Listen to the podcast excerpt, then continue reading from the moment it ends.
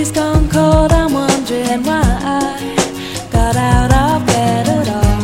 The morning rain clouds up my window, and I can't see it all. And even if I could, it'll all be grey. Put your picture on my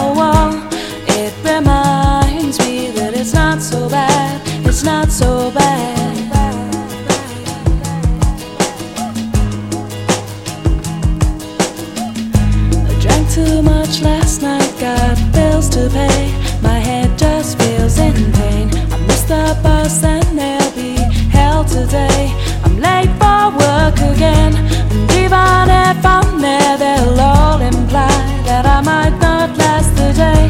And then you call me, and it's not so bad. It's not so bad.